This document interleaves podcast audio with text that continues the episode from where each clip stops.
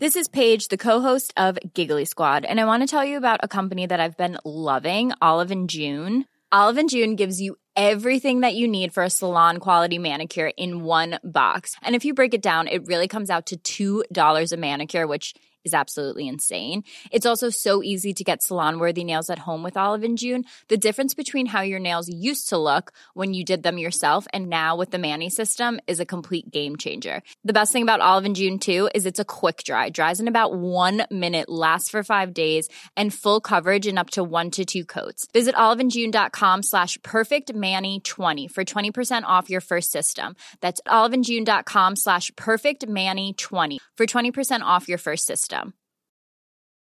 Hey, it's Ryan Reynolds, and I'm here with Keith, co star of my upcoming film, If, only in theaters, May 17th. Do you want to tell people the big news?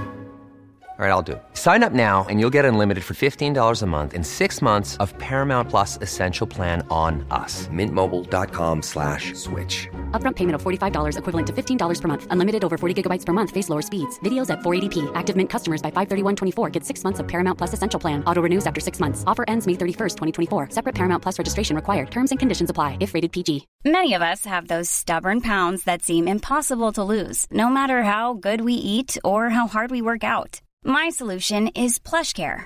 PlushCare is a leading telehealth provider with doctors who are there for you day and night to partner with you in your weight loss journey. They can prescribe FDA-approved weight loss medications like Wagovi and Zepbound for those who qualify. Plus, they accept most insurance plans. To get started, visit plushcare.com slash weight loss. That's plushcare.com slash weight loss. Bonjour à tous et bienvenue dans ce nouvel épisode d'Anomia. Je m'appelle Valentin Tonti Bernard et j'ai décidé de créer ce podcast pour vous permettre de découvrir la vraie vie des avocats. Quels sont leurs parcours, quelles sont leurs activités, mais aussi quel est leur business. Anomia, c'est un cabinet de conseil en stratégie exclusivement dédié au cabinet d'avocats. Nous intervenons sur de la formation business, du coaching business ou encore des missions de conseil en stratégie à l'intérieur des cabinets d'avocats. Aujourd'hui, dans ce nouveau podcast, j'ai le plaisir de vous faire découvrir ma conversation avec maître Fabrice Veverka. Fabrice Veverka est avocat associé et managing partner du cabinet Viguier Schmidt. Il intervient en fusion-acquisition et plus généralement en corporate.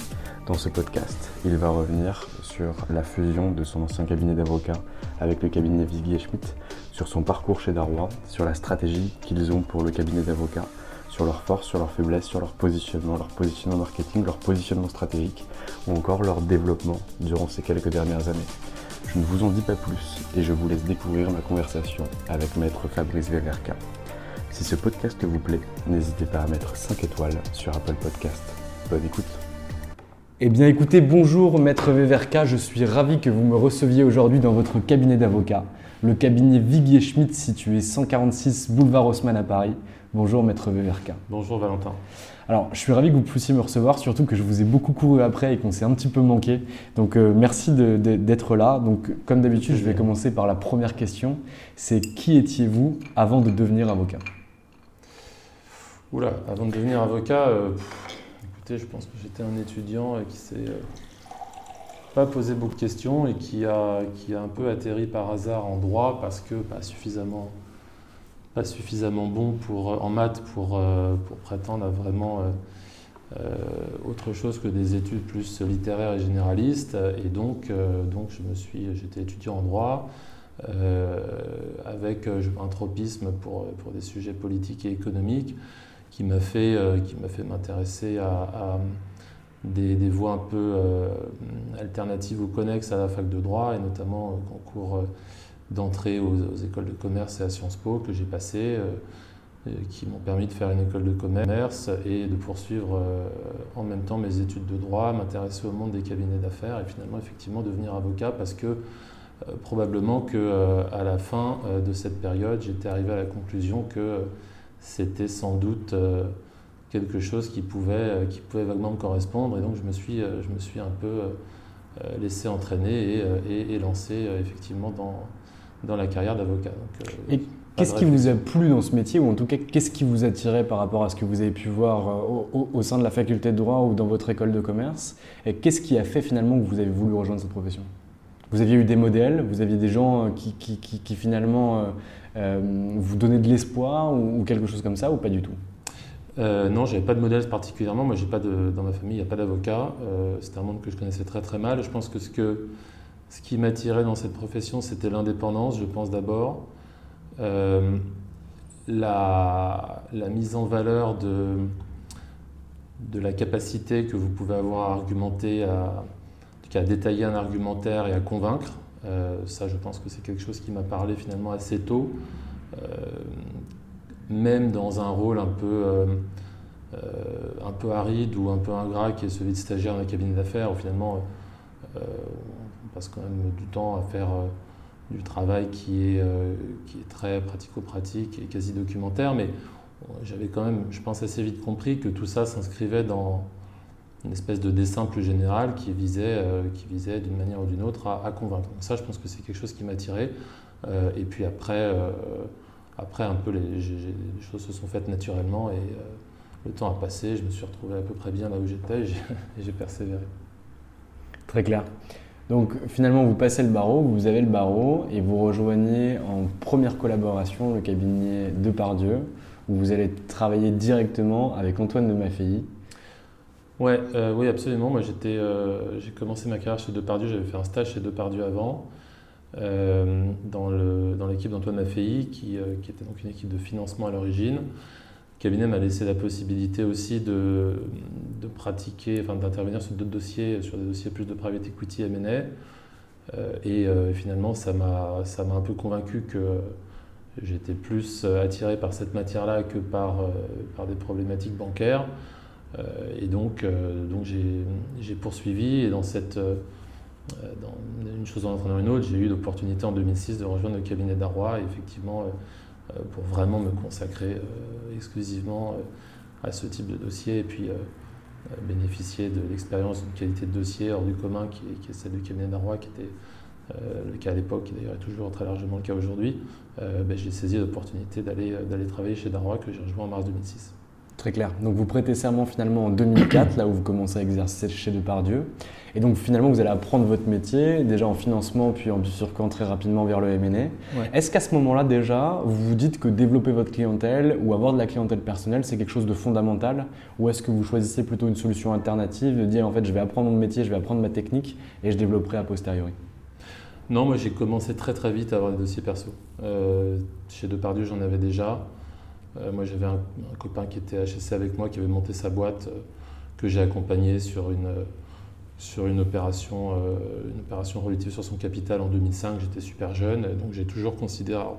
en fait, je ne sais pas si j'ai considéré que c'était essentiel, mais j'ai perçu le développement de la clientèle personnelle comme étant une opportunité bah, de comprendre plus rapidement quelle était la relation client, euh, et puis de gérer sa facturation aussi, hein, qui est un élément finalement euh, clé dans le, dans le rôle d'un avocat. Un avocat qui ne gère pas sa facturation, qui n'a pas ses problématiques en tête, euh, quelque part, il ne maîtrise pas l'ensemble de, de, de, ce qu'est son, son, métier, et puis un problème de crédibilité. Donc je, je voyais ça un peu comme une façon effectivement d'accumuler beaucoup plus rapidement ce type d'expérience que d'attendre que ça vienne dans un parcours classique de collaborateur puis d'associé. Euh, et puis bon, fondamentalement, j'aimais bien être responsable de, ce que je faisais dans les dossiers, de travailler sans filet. Donc euh, j'ai toujours effectivement euh, cherché à développer ma clientèle perso et j'ai continué à le faire tant, que, tant que je suis resté collaborateur. Très clair. Donc là, vous partez finalement au bout d'un an et demi du cabinet de Pardieu, vous rejoignez le cabinet d'Arrois donc pour les raisons que vous avez exprimées au préalable. Qu'est-ce que vous voyez déjà comme différence entre la politique mise en place, ou en tout cas l'organisation mise en place au sein du cabinet de Pardieu en 2004-2006, bien sûr pas actuelle, et celle que vous trouvez au sein du cabinet d'Arrois?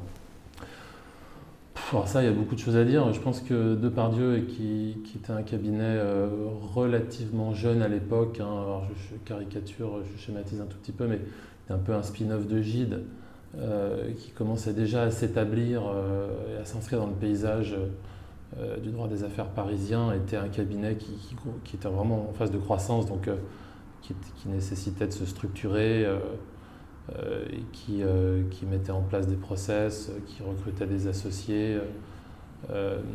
qui, était, qui devenait déjà un assez gros, enfin quelque chose de, en, termes de nombre d'avocats, euh, un assez gros animal.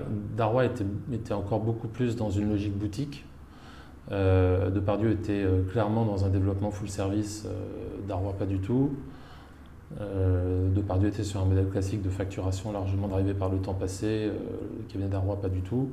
Donc, donc effectivement, c'était deux, deux, maisons très très différentes à bien des égards.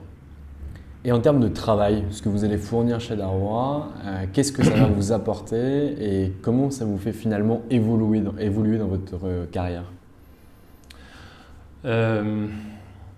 chez Darrois, donc euh, moi quand j'étais collaborateur chez Darrois, le cabinet, euh, le cabinet comptait pas, comptait pas le temps passé des avocats, donc euh, il n'y avait pas du tout de logique de, comptabiliser aussi bien en termes de facturation que pour ce qui est du management, de l'appréciation du boulot des collaborateurs. Il y avait une, culture très très forte de se, consacrer exclusivement sur des interventions à très forte valeur ajoutée euh, de manière générale et euh, dans le travail de tous les jours. Donc ça, c'était euh, évidemment très très appréciable parce que c'est un confort au quotidien qui est hors norme. mais donc une fois que j'ai dit ça, moi j'ai passé des années, mais comme beaucoup de gens dans cette profession, à travailler nuit et jour, sortir des volumes horaires qui étaient, qui étaient vraiment très très significatifs. Et donc là, je pense la principale euh, la principale conclusion, ou plutôt enseignement que j'en ai tiré, c'est euh, une capacité enfin, à comprendre qu'on fait ce boulot euh, exclusivement dans des situations d'urgence pour nos clients. Les clients ne viennent pas nous voir, en tout cas dans ces cabinets-là, sur ces dossiers-là, pour, pour des opérations qui, enfin, en tout cas pour des sujets qui se traitent aux heures de bureau. Il faut qu'on soit capable de comprendre ça pour comprendre que la disponibilité, ce n'est pas un caprice, c'est une nécessité, et, et que donc ça entraîne évidemment euh, un volume de travail qui est considérable à fournir. Euh, mais si vous avez compris que, le client lui-même est extrêmement euh, pris par son, par son dossier et qu'il porte des enjeux qui sont, qui sont pour lui essentiels, voire considérables, bah, vous êtes beaucoup plus capable de fournir, de fournir l'effort parce que vous comprenez mieux dans quel cadre il s'inscrit. Donc je pense que ça m'a euh, les années que j'ai passées chez Darrois, surtout les premières qui étaient, euh, qui étaient extrêmement intenses, euh, m'ont vraiment très très vite fait comprendre ça. Les dossiers sur lesquels j'intervenais étaient, étaient, emblématiques et techniquement pointus et m'ont permis de beaucoup, beaucoup apprendre également techniquement. Donc moi, c'est surtout effectivement la, charge de travail et, l'endurance dans le travail que, que j'ai tiré comme, comme enseignement en 2006-2007 lors du début de ma collaboration chez Darrois, je pense. Très clair. Donc du coup, vous restez de 2006 à 2012 au sein du cabinet d'Arrois.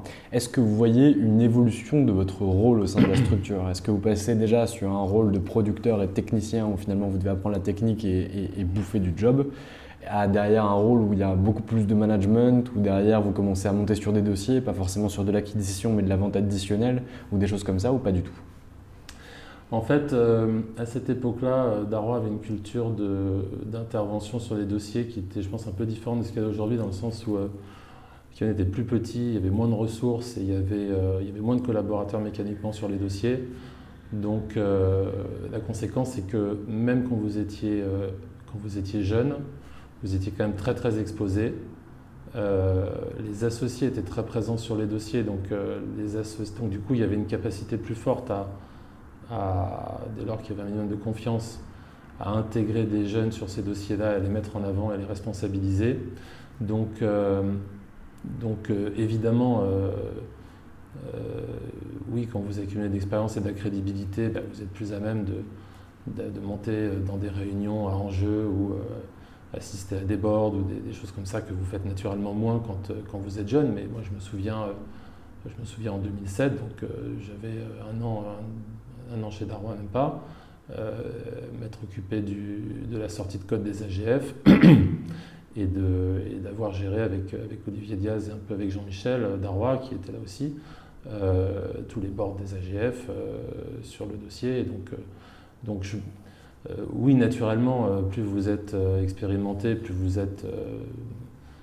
le dossier repose sur vous, ça c'est normal, mais ce que je veux dire par là, c'est que même très jeune, euh, on était quand même très exposé. Puis après, sur la, fin de mes années d'Arrois, moi j'étais plus en charge de, euh, des interactions, en tout cas de, recruter euh, les collaborateurs débutants, les stagiaires, enfin des trucs un peu qu'on donne aux collaborateurs pour les responsabiliser dans la structure. Donc je pense un parcours assez classique finalement pour quelqu'un qui reste, qui reste suffisamment longtemps et qui, qui, fait un peu, qui s'inscrit un peu dans la durée sur, dans la vie du cabinet.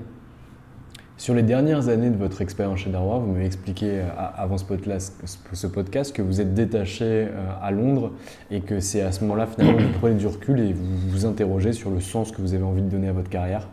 Est-ce que vous pouvez un peu nous parler de, déjà cette expérience internationale et de la réflexion que, que, vous avez menée pour finalement quitter ce cabinet?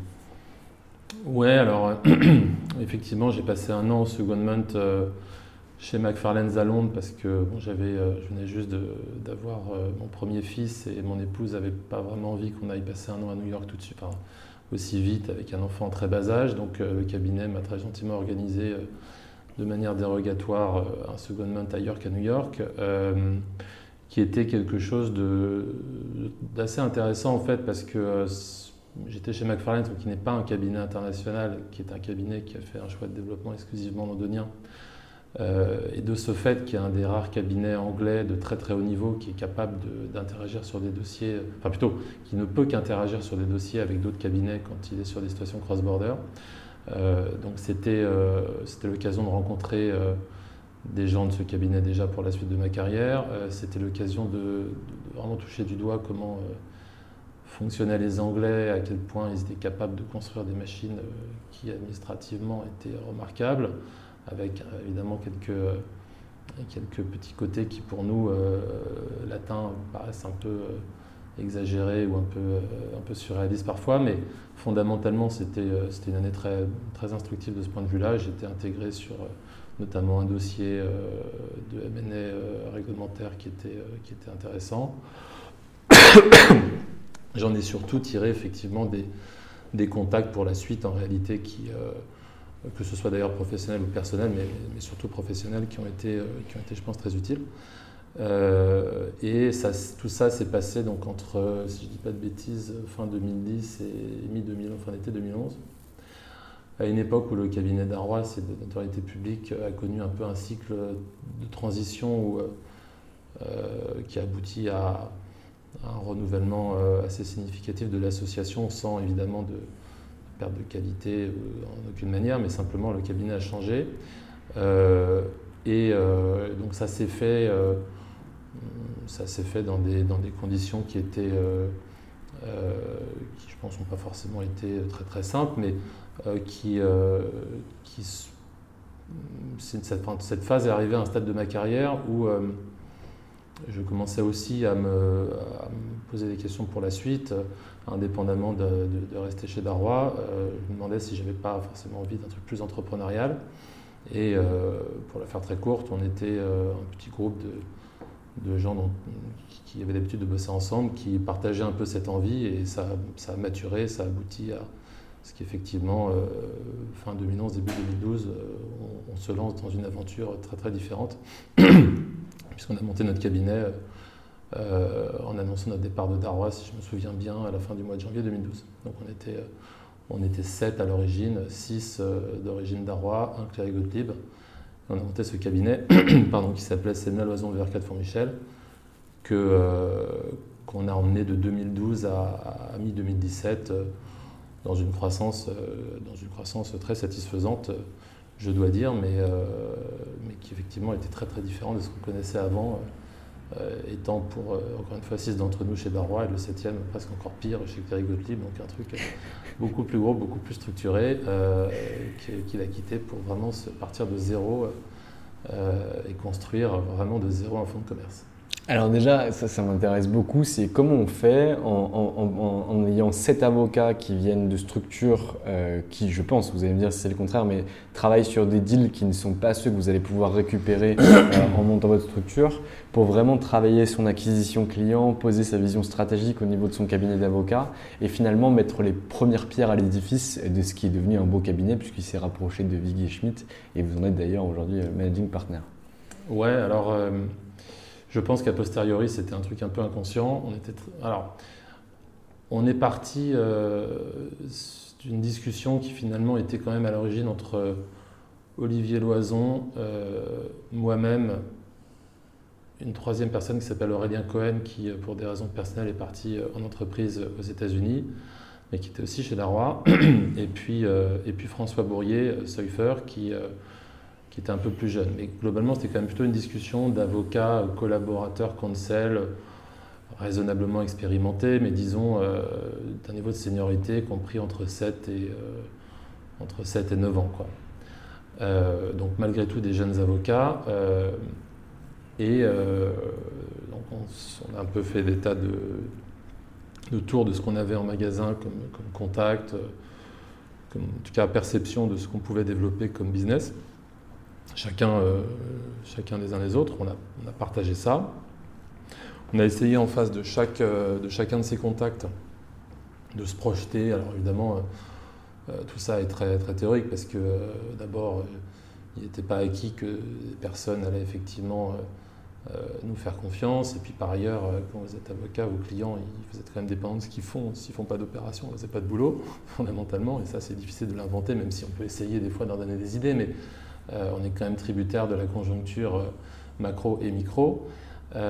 mais donc, on, avait, on a essayé de construire un peu une vision la plus affinée possible de ce qu'on imaginait comme, euh, en tout cas comme une espèce de, début d'activité. Euh, là-dessus, on, avait, on partageait un, constat et une volonté forte de ne pas euh, monter un petit cabinet à trois ou quatre, comme ça se fait de manière assez naturelle, pour plusieurs raisons. D'abord parce que il y a un problème de, taille critique et de visibilité. Quand vous êtes, vous dites que vous faites du M&A à deux ou trois dans un, ou trois ou quatre, bah, c'est quand même c'est compliqué à vendre.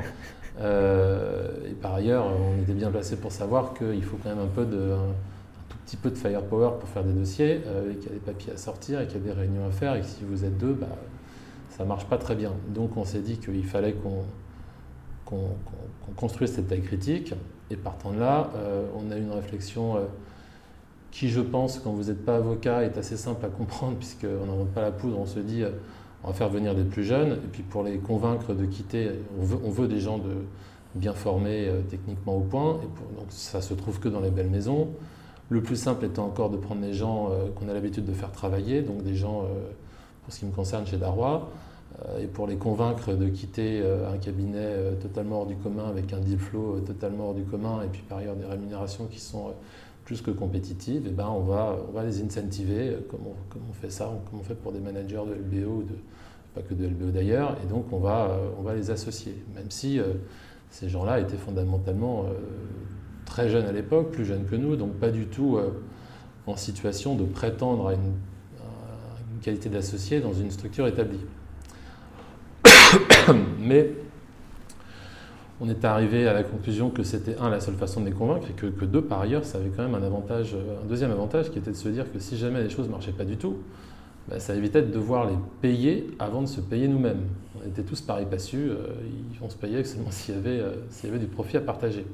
Alors quand vous, êtes, partez de zéro, vous avez des collaborateurs à payer, bah, et ça c'est une façon de vous dire qu'à l'époque, quand en 2012 on s'est lancé, euh, on n'avait aucune idée de ce que ça allait donner. On était de plus en plein milieu de la crise des dettes souveraines, donc ça c'est la, période 2010-2012 où euh, l'activité MNF, fondamentalement, euh, à Paris et ailleurs, c'était en céphalogramme plat. C'était clairement pas la meilleure période pour lancer euh, une boutique, mais bon, on l'a fait quand même. donc on a, on a convaincu un certain nombre de nos petits camarades, encore plus petits que nous, de se joindre à nous, ce qu'ils ont, ce qu'ils ont fait, de manière, je pense aussi a posteriori, assez, assez inconsciente. et, et, donc tout ça, effectivement, a nous a permis de, monter quelque chose de relativement visible. Euh, on a un peu travaillé la communication pour euh, maximiser le buzz autant que faire se peut. Et, euh, on avait, sur nos petits camarades qui nous avaient rejoints, fait le même exercice qu'avec nous, c'est-à-dire essayer d'apprécier quelles étaient pour eux aussi les perspectives commerciales, c'est-à-dire leur réseau, comment il était composé qui pouvait, qui pouvait appeler, contacter, essayer d'aller récupérer du boulot, qui pouvait être prescripteur, avec plus ou moins de proximité, etc. Donc, on a fait ce mapping aussi bien pour, euh, pour les plus vieux du groupe que pour les plus jeunes. Euh, et à partir de là, bah, écoutez, euh, on a, on, a, on a appelé des gens, on a frappé aux portes et puis on a essayé de choper des dossiers. et vous avez chacun quand même apporté la clientèle personnelle que vous aviez finalement très clair Bien sûr, alors sachant que c'était principalement Olivier, moi et François Bourrier, mais surtout Olivier Loison et moi-même qui avions, parce qu'on était les, finalement les seuls collaborateurs expérimentés. David Samla était avec nous, David Samla était, était associé chez Darrois quand, quand il a quitté le cabinet pour, pour monter Semla Loison Font-Michel, enfin VRK Font-Michel, pardon.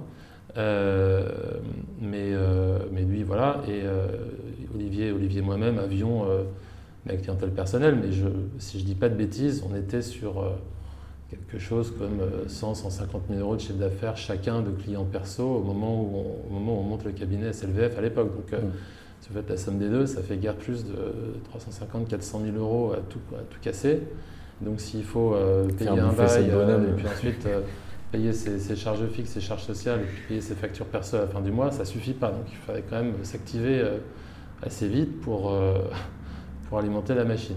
Donc ça, clairement, euh, on était, personne n'était parti du principe que la clientèle perso allait vraiment nous permettre de, démarrer.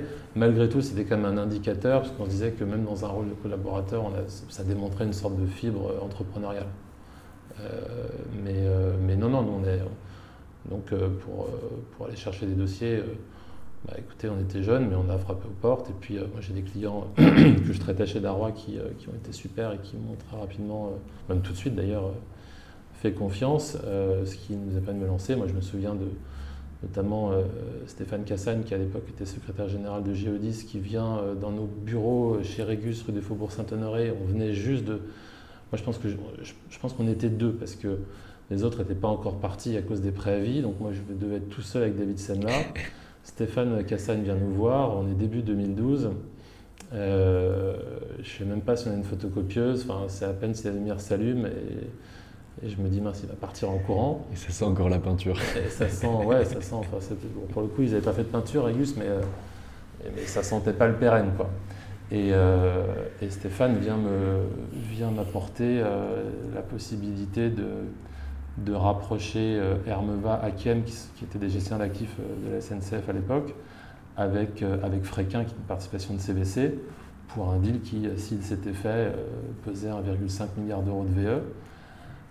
et donc on a travaillé sur ce machin-là pendant six mois. Finalement, ça a été, ça a été avorté, mais c'est pour vous dire que on a les uns les autres, à titre, pour ce qui me concerne, on a eu des, contacts des clients qui ont été vraiment là au début et qui nous ont, qui nous ont beaucoup aidé à décoller. Donc on commence à 7 finalement, on met en commun les deux clientèles que vous avez avec vous et, Maître Loiseau, on obtient 400 000 balles à, tout casser en mettant ça en commun, il y a 7 personnes à faire bouffer, il y a un bail, et derrière vous, allez taper aux portes, la clientèle arrive, la clientèle vous suit, elle vous fait confiance, et derrière, comment vous allez structurer autour, au, cours du temps, donc pendant ces 5 ans, de 2012 à 2017, cette activité euh, entre les 7 associés qui sont présents en interne? Déjà, est-ce que chacun a le même rôle au sein de la structure? Est-ce qu'on a plutôt ce qu'on qualifie aujourd'hui grossièrement de rainmaker et derrière beaucoup plus des producteurs? Ou est-ce que finalement, ce que je ne crois pas du tout, on va avoir un développement équilibré entre les 7 associés en interne? Non, alors de toute façon, ça pouvait ça ne pouvait pas être le cas au début parce qu'il y avait quand même un, sur, les, sur les sets de départ, euh, vraiment de l'instant T début 2012, vous aviez quand même des gens qui étaient vraiment très jeunes, qui de toute façon étaient à un stade de leur carrière où même la partie technique, ils ne la maîtrisaient pas. Ils étaient encore en train de, se former d'ailleurs. De toute façon, on est toujours en train de se, former dans ce métier, mais, mais ils étaient vraiment très jeunes. de toute façon, le truc était totalement euh, acté, accepté entre nous. Et si vous voulez, le, deal quand même sur lequel euh, s'est construit SLVF, c'était de se dire, vous avez d'un côté Semla, Loison, Veverka, euh, Alexandre de Fourmichel à l'époque, euh, dans une activité très différente, qui vont principalement à très court terme récupérer les dossiers. et ces dossiers, ils vont les exécuter à chaque fois avec un associé du groupe plus jeune, c'est-à-dire François Boris Seufer, Louis Chenard, euh, et Charles Fillon. Euh, donc de toute façon, ça s'est construit sur ces bases-là. Donc il ne pouvait pas y avoir les sept qui démarrent en même temps euh, à fond sur des trajectoires parallèles. et encore une fois sur l'idée que les trois du groupe plus jeune allaient monter en puissance, allaient continuer à prendre le métier avec ceux du groupe plus vieux, et puis au fur et à mesure qu'ils gagneront en crédibilité, bah, ils actionneraient leur réseau, et puis à la fin tout ça s'équilibre pour et puis avec des collaborateurs à staffer qui arriveraient en dessous des Avec des collaborateurs qu'on recruterait effectivement au fil de l'eau au fur et à mesure des besoins. Euh, alors ce qu'on a quand même fait très très vite, c'est recruter une associée, enfin un associé taxe. On ne l'avait pas fait avant de sortir du bois et d'annoncer la formation du cabinet, parce qu'on n'avait pas de, de, de, personnes qui cochaient des cases dans le groupe de départ, et puis on ne voulait pas aller commencer à aller frapper aux portes et risquer que la chose s'ébruite. Donc on s'était dit on recrutera dans un second temps. Et, euh, donc on a été amené très rapidement euh, à discuter avec Christelle Alberti, qui était euh, collaborateur, collaboratrice senior chez White Case à l'époque, qui a été mise en relation avec moi, si je ne dis pas de bêtises, par, par un fiscaliste d'Alstom. Moi, je bossais beaucoup pour Alstom, c'est toujours le cas aujourd'hui, à l'époque. Et, et, donc Christelle Christelle nous a rejoint, euh, je pense, en avril 2012. Donc, pareil, à l'époque, je pense que s'il y avait, euh, peut-être une photocopieuse cette fois-ci qui marchait, il n'y avait pas beaucoup plus. Donc, elle a pris son risque entrepreneurial, c'est le cas de le dire. Pareil, je pense, de manière raisonnablement inconsciente. Euh, et donc, on s'est retrouvé 8 associés. Après, on a commencé à. 8 associés, zéro collab. Hein. Mmh. C'est un cabinet qui s'est monté qu'avec des associés. et quand je dis associés, mes jeunes associés de l'époque, qui maintenant sont évidemment beaucoup moins jeunes, ils n'étaient pas, je sais pas quoi, non-equity ou sous-catégorie, mmh. machin. Associés, ils étaient associés. Ils étaient euh, signataires des statuts. on se partageait un résultat sur la base d'un pourcent de pourcentage qu'on recalibrait régulièrement en fonction de. Et régulièrement, c'est pas toutes les deux semaines, c'est-à-dire tous les deux, trois ans, enfin, en fonction des circonstances. Euh, donc, chacun avait son mot à dire autour de la table et puis, euh, puis son droit sur les profits de la structure. Euh, on a commencé à recruter des collaborateurs en 2012, je pense. Euh, on a recruté notre première collaboratrice, qui était notre première stagiaire d'ailleurs. Euh, puis voilà, le cabinet est monté en puissance assez rapidement. L'année 2012, financièrement, n'a pas été simple parce qu'en en fait, on a très rapidement rentré les dossiers, je dois dire. Mais on n'est pas. c'est toujours le cas aujourd'hui, je pense que c'est le cas de beaucoup d'indépendants. Euh, en M&A, la capacité à envoyer des factures mensuelles sur les opérations de M&A quand vous n'êtes pas, euh, je sais pas quoi, Gary Gottlieb ou Sullivan Cromwell, en fait, euh, elle est très très faible. Donc vous facturez au milestone des dossiers. Pour peu que vous ayez des dossiers qui traînent un peu, ce qui était le cas de, l'époque, bah, vous rentrez le dossier au début de l'année. Si vous arrivez à un signing en septembre, c'est bien. A un closing en fin d'année, bah, vous êtes déjà content. Et donc vous avez tout facturé à la fin de l'année. Vous êtes payé assez rapidement dans la foulée. Donc tout ça pour dire que il y avait un sujet BFR assez, assez lourd, euh, mais qu'on a, euh, qu'on a, qu'on a, réussi à gérer en se serrant la ceinture, et puis parce a été accompagné par, par LCL, qui nous a financé au tout début. Et ensuite, à partir de 2013, bah, ce sujet a été réglé, le BFR a été financé. Donc là, le cabinet a vraiment commencé à monter en puissance. On a continué à recruter. Et fondamentalement, c'était un cabinet d'une d'une euh, petite vingtaine d'avocats en 2017 quand on l'a fusionné avec, euh, avec Guy Schmidt, euh, ancienne formule. Très clair. Et alors du coup, cette entreprise, cette aventure entrepreneuriale qui vous tentait en 2012, finalement, vous la mettez pas en suspens, mais en tout cas vous la transformez en 2017. Comment ça vient? Comment est-ce qu'on vous aborde? Est-ce que c'est vous qui allez les chercher? Comment est-ce que ça se passe? Et quelles sont les synergies pertinentes pour vous et pour Guy Schmidt par rapport à ce rapprochement? Ouais, alors c'est effectivement, euh, moi je vais répondre pour, euh, pour nous, parce que je vais pas répondre à la place de Nicolas Yves. Oui, bien sûr. Euh, nous, en fait, il y a plusieurs points. D'abord, on avait quand même, on avait bien grossi, on était content de ce qu'on avait fait.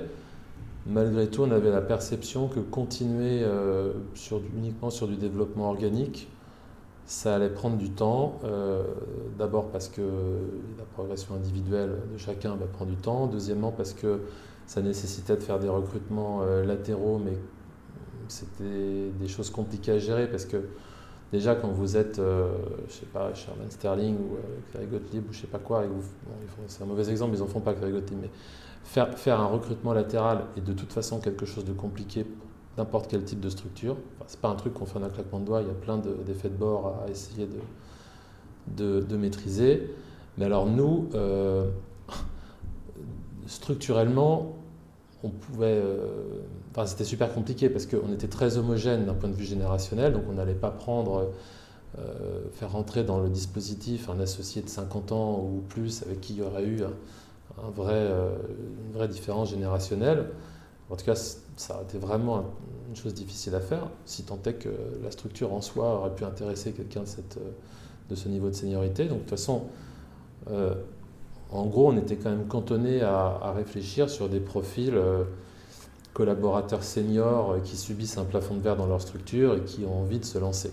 Donc d'ici là, une fois qu'on a dit ça, trouver la bonne personne dans ce profil-là qui vraiment va être capable de, de délivrer, c'était quand même des paris qui n'étaient pas évidents. Donc, le sourcing est super difficile parce qu'en fait, même si vous les voyez passer, etc., au, fond, vous ne connaissez pas leur capacité à développer, votre capacité bah à manager et ce peuvent faire. Il y a un énorme pari euh, individuel à chaque fois et qui, enfin, franchement, c'est pas l'euro million, mais enfin, il y a un aléa qui est très très important. Quoi. Et l'aléa, c'est pas un truc qu'on aime, qu'on aime gérer naturellement euh, dans sa propre structure.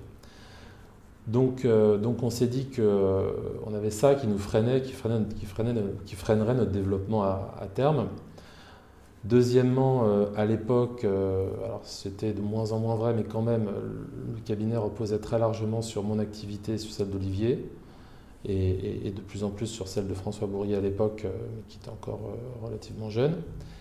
mes autres associés étaient encore plus jeunes, donc on percevait ça comme, comme un élément de fragilité, en tout cas un facteur de risque important, parce que je ne parle même pas des accidents de la vie, mais juste vous n'avez pas de chance, euh, un coup de mousse sur une année, en fait, assez vite, euh, l'activité euh, d'un associé, évidemment de deux, pèse très rapidement sur la structure dans son ensemble. Donc, on, avait quand même envie de, mitiger ça. Et enfin, ce qu'on considérait, ce qui franchement a été une vraie, une vraie force au début, c'est-à-dire cette image de cabinet jeune avec des petits gars sympathiques mais en même temps très bons euh, qui n'en veulent, euh, on pensait que ça allait devenir un frein en vérité pour continuer notre progression euh, sur des nouveaux clients qui ne nous connaissaient pas et sur des dossiers de plus en plus, je ne sais pas comment les qualifier, mais en tout cas avec des enjeux de plus en plus importants. Parce qu'évidemment, c'est plus compliqué, alors je ne parle pas de, des, cabinets de niche qui, sont, qui reposent sur des, individualités hors normes et totalement établies, je sais pas, type Dominique Bonpoint, euh, mais quand vous, êtes, euh, quand vous êtes dans la situation dans laquelle on était nous à l'époque, euh, vous, avez, vous avez un sujet de, de porte d'entrée chez les clients. C'est-à-dire soit vous connaissez vraiment très très très bien quelqu'un qui est prescripteur et qui, a, qui a suffisamment de, liberté, de, pouvoir en interne pour se dire moi je prends celui-là parce que j'ai confiance en son conseil et ça m'est totalement égal qu'il n'y ait pas de marque. Et là, il n'y a pas de problème. Soit si vous n'avez pas ça, euh, bah, c'est compliqué de se battre euh, dans des beauty contests contre des structures qui, quand bien même, euh, je ne vais pas citer de nom évidemment, mais quand bien même tout le monde sait que techniquement ils sont très en dessous de vous, bah, le fait qu'il y ait une marque pour, pour le directeur juridique, pour le secrétaire général, le DAF ou que sais-je, mmh. la personne qui prend, qui prend le choix, bah, c'est quand même plus confortable de prendre la marque parce que personne ne lui reprochera jamais. Donc, euh, donc on avait un peu aussi ce, problème-là qui était de plus en plus perceptible pour notre euh, développement de nouveaux clients. Je ne parle pas sur l'existant, évidemment, ça c'était un non-sujet. Euh, et donc pour toutes ces raisons, on s'est dit, bah, est-ce que ce ne serait pas quand même bien d'essayer de trouver quelque chose de plus... de, une sorte de booster qui nous permet d'accélérer. Là-dessus, c'est des discussions avec Olivier Diaz en fait, qui, qui nous ont amenés à, parler euh, avec euh, Yves et Nicolas, Nicolas Viguet-Schmitt, en, 2000, en 2016, à la rentrée 2016, où en fait, très schématiquement, on est arrivé à la conclusion qu'on avait deux cabinets de taille équivalente en chiffre d'affaires, en nombre d'avocats. Il y avait une différence entre les deux, c'est qu'eux avaient moins d'associés, plus de collaborateurs, alors que nous, on était sur un schéma, on avait encore un peu plus d'associés que de... On tangentait le 1 pour 1, quoi, au bout de, au bout de 5 ans.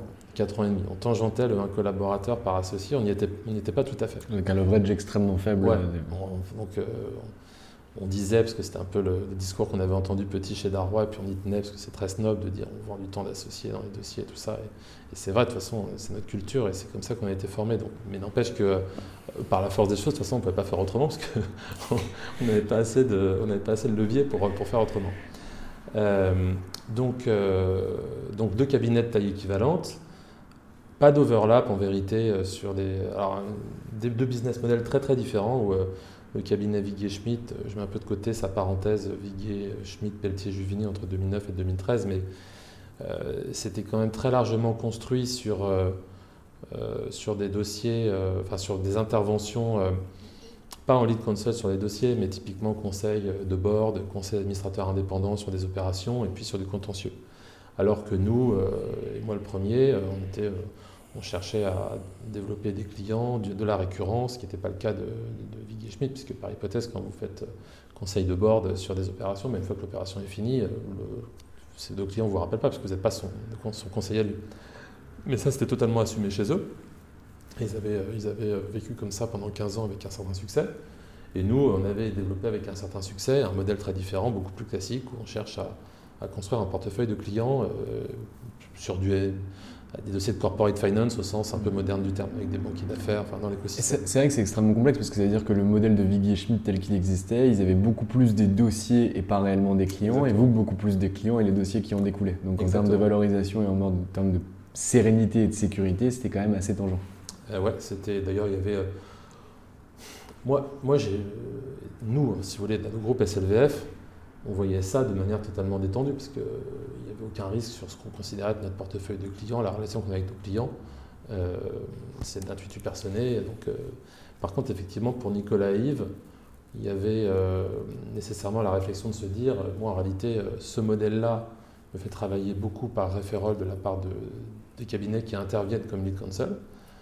Donc, si jamais je grossis, si je double de taille brutalement et que de facto je me mets à travailler aussi un portefeuille de clients, est-ce que je risque pas de perdre ça?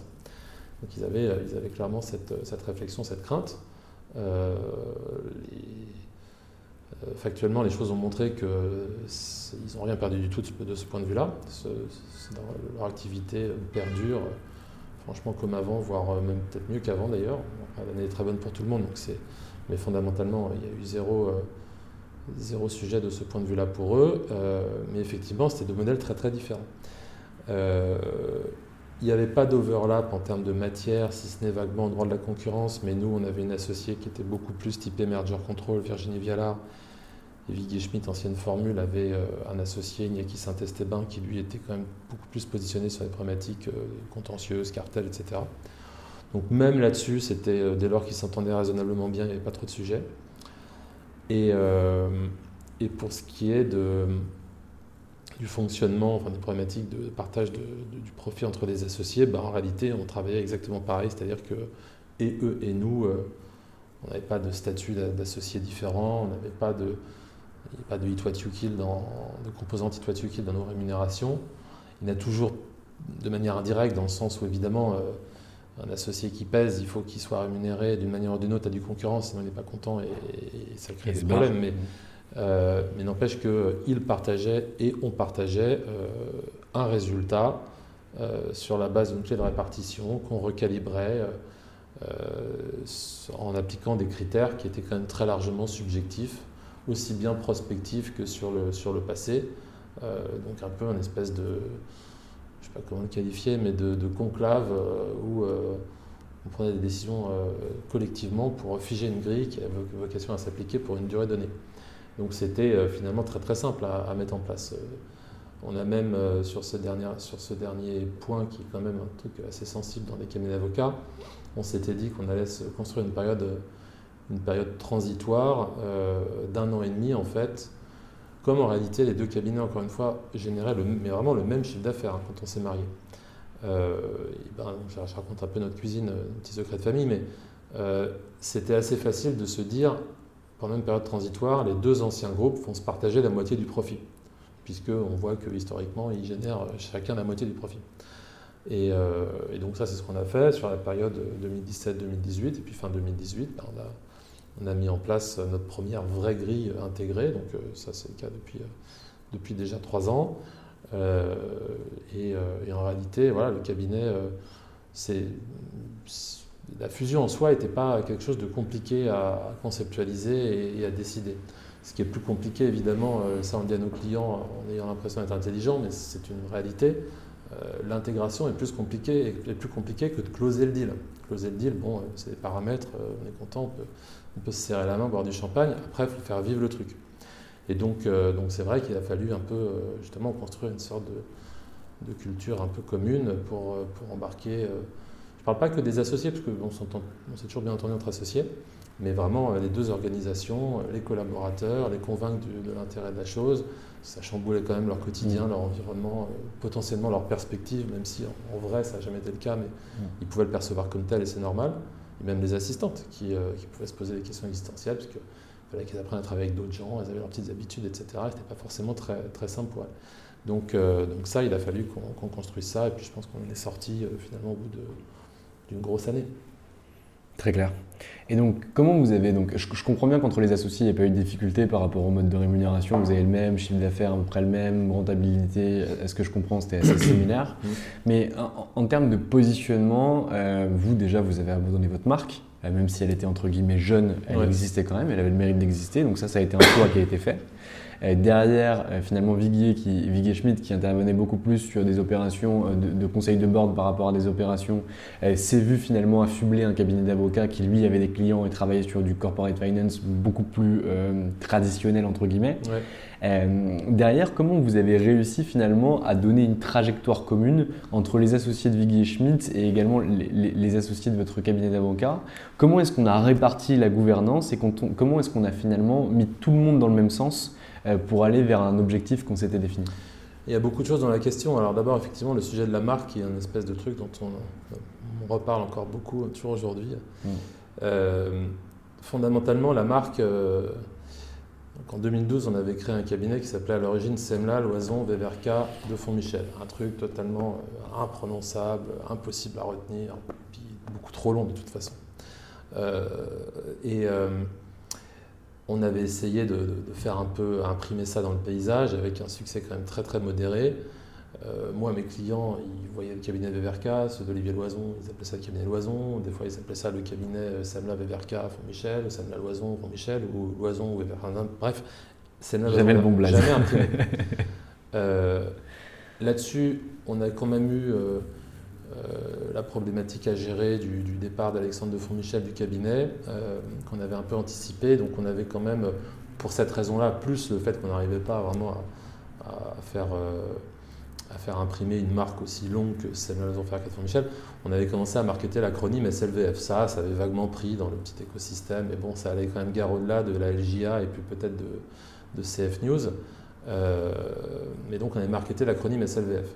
Au bout de 4 ans et demi, quand on a discuté avec, euh, avec Yves et Nicolas, nous, notre perception en tant qu'avocat était que euh, Viggy Schmidt, c'était une marque connue. Viggy Schmidt, c'est une marque connue. Euh, Nicolas et Yves sont quand même nettement plus, péjoratif de dire ça, mais plus âgés que nous. Expérimentés. expérimentés, seniors, tout ce qu'on veut. et leur marque était dans le paysage depuis 15 ans, fondamentalement, à cette époque. Donc, euh, c'est des discussions qui ont évidemment été des discussions d'associés, mais quand même au quotidien très largement menées par euh, Olivier Loison et moi d'un côté et Nicolas Yves de l'autre. Et les autres associés euh, y participaient, mais indirectement, ils n'étaient ils pas, en, pas en première ligne. On est arrivé, nous, côté SLVF, en fait, à la conclusion qui était de se dire, bon, bah, en fait, on va plutôt essayer de leverager sur la notoriété de leur marque, plutôt que de la casser et de repartir de zéro on a eu suffisamment de mal pendant 4 ans et demi à faire quelque chose avec nos petits bras pour euh, ne pas se relancer dans. Enfin, perdre euh, l'existant euh, qu'ils ont eux et repartir finalement tous se pénaliser avec un nouveau truc. La seule chose qu'on va dire, c'est ça s'appelle Viggy Schmidt, on va appeler ça Viggy Schmidt et associé pour montrer qu'il y a eu un peu de changement et qu'il n'y a, pas que Viggy Schmidt.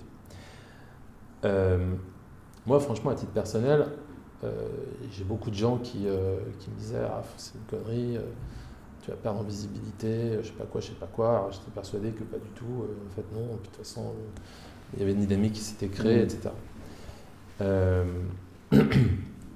je pense a posteriori effectivement que on aurait pu faire autrement parce que en fait Viggy Schmidt était une marque qui n'était connue que des avocats fondamentalement un petit peu de certaines directions juridiques, mais directions juridiques de sociétés cotées, euh, euh, CAC 40 ou gros SBF 120, avec euh, un prisme, en tout cas un intérêt particulièrement développé pour le contentieux boursier, ce qui reste quand même pas la majorité du panel. Hein. Donc, donc contrairement à ce qu'on avait apprécié, parce que nous on avait notre vision d'avocat, en fait, quand vous sortiez du cercle du barreau, du barreau d'affaires, la marque n'avait pas de notoriété en vérité. Les banquiers d'affaires ne connaissaient pas ou très peu. Euh, donc euh, les clients ne connaissaient pas ou très peu. Donc en réalité, euh, je pense que, en tout cas pour l'activité M&A, corporate finance, entre guillemets traditionnelle, ça a plutôt retiré de la visibilité. mais bon, Après, il faut bien, le sujet du nom de cabinet, franchement, c'est des sujets super compliqués. Nous, quand en 2012 on s'est lancé, on a créé un cabinet avec le nom des associés les plus seniors, c'est encore le cas aujourd'hui. c'est un truc très traditionnel français et pas que français d'ailleurs. Moi, ma culture d'origine, c'était pas du tout les noms génériques. Maintenant, franchement, je suis arrivé à la conclusion que si jamais je devais me relancer dans une aventure entrepreneuriale, euh, bah, je me lancerais avec un nom générique parce que euh, qu'en fait c'est un vrai sujet les problématiques de nom. Il n'y a plus, euh, je sais pas quoi, Marty Lipton, Jean-Michel Darrois, Jean-François Pratt, enfin des gens comme ça aujourd'hui qui montent des cabinets from scratch, c'est super rare, voire inexistant. Encore une fois, je mets Dominique Bonpoint à part qui est probablement proche de ces personnalités-là en termes de réputation, mais qui a monté un cabinet qui est vraiment le sien, et je pense qu'il est maintenant établi qu'il n'a pas envie de faire grossir. Euh, mais si vous voulez faire grossir un cabinet, eh ben, sauf à ce que vous soyez, vous ayez un nom tellement puissant que vous êtes capable de faire venir des, gens très très bons, euh, mais votre légitimité est tellement forte qu'ils sont totalement à l'aise à venir sur votre nom.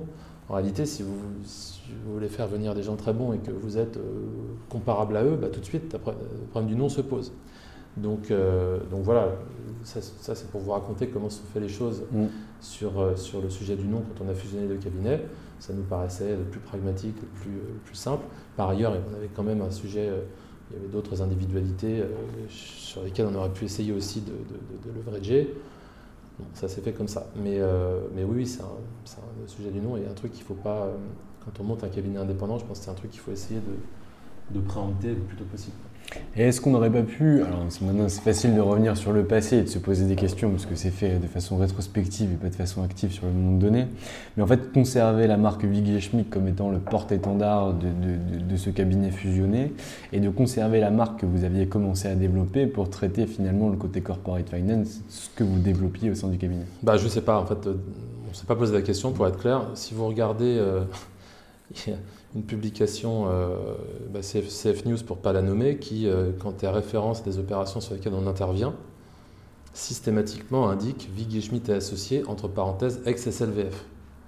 Euh, on leur a pas demandé, ils l'ont fait tout seuls. Peut-être effectivement que ça aurait pu faire sens. On n'y a pas pensé à l'époque, et puis euh, on a d'autant moins pensé que ça ne se pratiquait pas. Donc, bon, marketing, le marketing est un sujet dans lequel les cabinets d'avocats sont quand même pas super innovants en général. Et, euh, très conservateurs, euh, même d'ailleurs euh, la plupart du temps, donc ne faut pas trop pas trop leur en demander. Mais oui, ça aurait pu être effectivement, enfin, en soi, c'est une idée qui n'est pas du tout absurde. Et donc après, pour passer aux autres sujets évoqués, donc bah, la gouvernance du cabinet, comment on fait pour emmener tout le monde dans le même sens? Clairement, donc ce que je disais tout à l'heure, c'est des discussions qui ont été menées à quatre. Aujourd'hui, le cabinet, il est dirigé par un espèce de bah, par une cogérance à 4. Euh, ça, a ses avantages et ses inconvénients, ça c'est sûr. Mais euh, ça a été construit à l'origine de manière pareille, pas forcément très originale, mais euh, pour faire en sorte d'embarquer les deux groupes et pas donner le sentiment qu'il y en avait un qui mangeait l'autre, essayer de, de, de, faire en sorte que tout le monde s'identifie, se projette dans un truc collectif. Je ne sais pas si on avait à l'époque eu l'idée que euh, ça évoluera à terme. Ça n'a pas évolué. On est toujours là. On est quatre, euh, quatre co-gérants. Euh, moi, mon rôle a très largement évolué par rapport à ce qu'il était chez SLVF où j'étais le seul gérant du cabinet. Je me suis fondamentalement désintéressé du fonctionnement administratif quotidien. Comme on est quatre, on peut se répartir le boulot. donc on a plus des discussions, si vous voulez,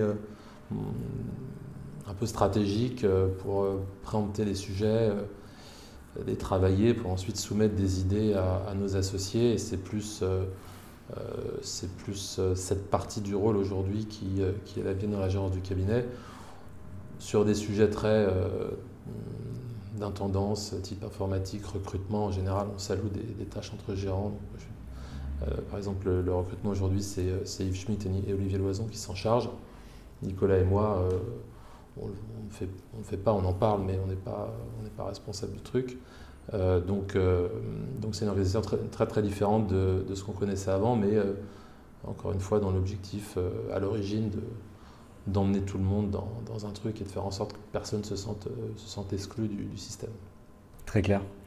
Aujourd'hui, ça fait 4 ans que vous avez réalisé votre fusion, si on inclut l'année transitoire, puisque finalement, elle, en fait partie.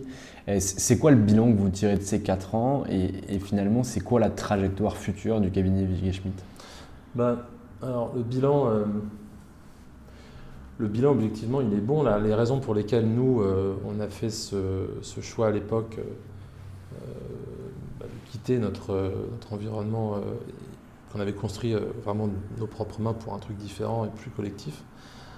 Euh, bah, les raisons, plutôt, on, les a, on les a toutes adressées, c'est-à-dire que maintenant c'est une plateforme plus grosse, il y a, donc il y a plus de, plus de ressources, on est plus capable d'absorber des, gros dossiers ou des pics d'activité. Euh, on a plus de compétences mobilisables, c'est un peu la même chose, mais même techniquement plus d'expérience dont on peut faire profiter nos clients. Euh, le cabinet est beaucoup moins exposé à la situation, à la, performance de, l'un ou l'autre d'entre nous. Euh, il y a des années où, euh, Yves et Nicolas, depuis le début, étaient plutôt en retrait, d'autres où ils vont être plutôt en avant, et d'autres où c'est moi ou Olivier ou d'autres, euh, qui Saint-Esteban par, par, exemple, qui, qui marche très très fort. c'est assez finalement. La surperformance ou la surperformance appréciée individuellement est beaucoup, euh, est beaucoup moins perceptible au niveau de la structure. Donc ça, euh, c'est un objectif recherché, donc euh, ça, c'est très satisfaisant. D'un point de vue intuitu personné, il n'y a pas de sujet d'aide entre associés, donc c'est pareil, ça c'est une réussite. en termes de visibilité, donc il y a le sujet de la marque qu'on a évoqué tout à l'heure. je, je sais, pour moi, ça c'est. Euh, c'est average, en tout cas c'est neutre. Après, effectivement, il reste euh, le vrai sujet qui est un sujet de, développement stratégique, euh, où là, je pense pas que. On est enfin, je pense qu'on est à un moment assez charnière de la vie de ce cabinet qui est soit on reste dans la configuration actuelle, qui est finalement un, petit cabinet hein, au standard parisien, parce qu'on est une trentaine d'avocats, on n'est pas du tout full service. Et puis, euh, surtout, on a eu un, de nos associés, euh, François Bourrier-Seufer, qui était, une, personnalité exceptionnelle et qui, marchait très très bien, qui a fait le choix, il y a un an tout pile, de quitter la profession d'avocat pour, prendre un mandat de, de, DGD dans une, une start-up, grosse start-up du secteur de la défense. Euh, dans un environnement qu'il adorait, euh, une boîte dans laquelle il était un business angel et deux board members et qui va proposer euh, de sauter le pas. Donc il a fait ce choix. résultat, ça nous a quand même privé d'un relais de croissance parce que François est quelqu'un qui est né en, si je dis pas de bêtises, en 83. Donc il arrivait quand même à un stade de développement où il allait rentrer dans la période vraiment de de, de Space Mountain, quoi. Mm. Euh, donc ça, on a perdu un peu aussi sur la croissance. Il avait une activité qui était moins généraliste que la mienne, mais quand même très axée M&A. Euh, donc tout ça pour dire qu'on a, euh, on a des réflexions. en gros, soit on prend la, décision de, continuer un peu comme ça, dans un truc un peu confidentiel, plus boutique, mais pas non plus complètement vrai cabinet de transaction, soit au contraire collectivement, on décide de redévelopper le MNE peut-être en s'accent plus vers l'écosystème du private equity, avec ce qui entraîne potentiellement une équipe de dette, plein de problématiques qui, euh, touchent au fonctionnement du cabinet euh, quotidien, à la répartition du profit, enfin, des, sujets assez lourds qu'on n'a pas encore tout à fait tranchés. Donc tout ça pour vous dire que pas je ne peux pas répondre de manière abrupte à cette question. je pense que le cabinet VSA aujourd'hui, effectivement, est de ce point de vue-là un peu à la croisée des chemins. Mais en tout cas, la réponse est argumentée, elle est éclairée, ah, bah, en tout cas, elle est pragmatique. Donc euh, finalement, c'est que ça que je demande. C'est une, réflexion, euh, qu'on a, qu'on partage collectivement depuis déjà ouais, une bonne année. Là. Maître, ça fait plus d'une heure que je suis en train de vous déranger avec toutes mes questions, etc. Est-ce que vous avez un mot de la fin? Eh ben, je vous remercie beaucoup de m'avoir dérangé. C'était très intéressant en termes d'introspection. Ça permet aussi de, trouver une occasion de faire, de faire un petit bilan et c'était très sympa. Je suis remboursé par la Sécu. Une bonne nouvelle. Merci beaucoup. Et voilà, c'est fini pour aujourd'hui. J'espère que cet épisode vous a plu. Pour découvrir tous les contenus qu'Anomia propose, vous pouvez vous rendre sur www.anomia.fr. Vous y trouverez des vidéos, des podcasts, des articles et également nos propositions de formation et d'accompagnement dédiées aux avocats, dédiées au business des avocats. Je vous souhaite une excellente journée et n'hésitez surtout pas à nous contacter. À bientôt. Hi, I'm Daniel, founder of Pretty Litter. Did you know cats tend to hide symptoms of sickness and pain? I learned this the hard way after losing my cat, Gingy. So I created Pretty Litter, a health monitoring litter that helps detect early signs of illness by changing colors, saving you money and potentially your cat's life. Pretty Litter is veterinarian developed, and it's the easiest way to keep tabs on your fur baby's health right at home. Go to prettylitter.com and use code ACAST for 20% off your first order and a free cat toy. Terms and conditions apply. See site for details. If you're looking for plump lips that last, you need to know about Juvederm lip fillers. With Juvederm Volbella XC and Juvederm Ultra XC, your lip look, whether it's subtle or bold, can last up to one full year with optimal treatment and no additional maintenance. Find a licensed specialist and see if it's right for you at juvederm.com today. That's J U V E D E R M.com. Add fullness to lips in adults over 21 with Juvederm Volbella XC or Juvederm Ultra XC. Do not use if you have severe allergies or a history of severe allergic reactions, or if you're allergic to lidocaine or the proteins used in Juvederm. Tell your doctor if you have a history of scarring or taking medicines that decrease the body's immune response or that can prolong bleeding. Common side effects include injection site redness, swelling, pain, tenderness, firmness, lumps, bumps, bruising, discoloration, or itching. As with all fillers, there's a rare risk of unintentional injection into a blood vessel, which can cause vision abnormalities, blindness, stroke, temporary scabs, or scarring. For full important safety information, visit juvederm.com. Planning for your next trip? Elevate your travel style with Quince. Quince has all the jet setting essentials you'll want for your next getaway, like European linen, premium luggage options, buttery soft Italian leather bags, and so much more. And is all priced at 50 to 80% less than similar brands. Plus, Quince only works with factories that use safe and ethical manufacturing practices. Pack your bags with high-quality essentials you'll be wearing for vacations to come with Quince. Go to quince.com slash pack for free shipping and 365-day returns.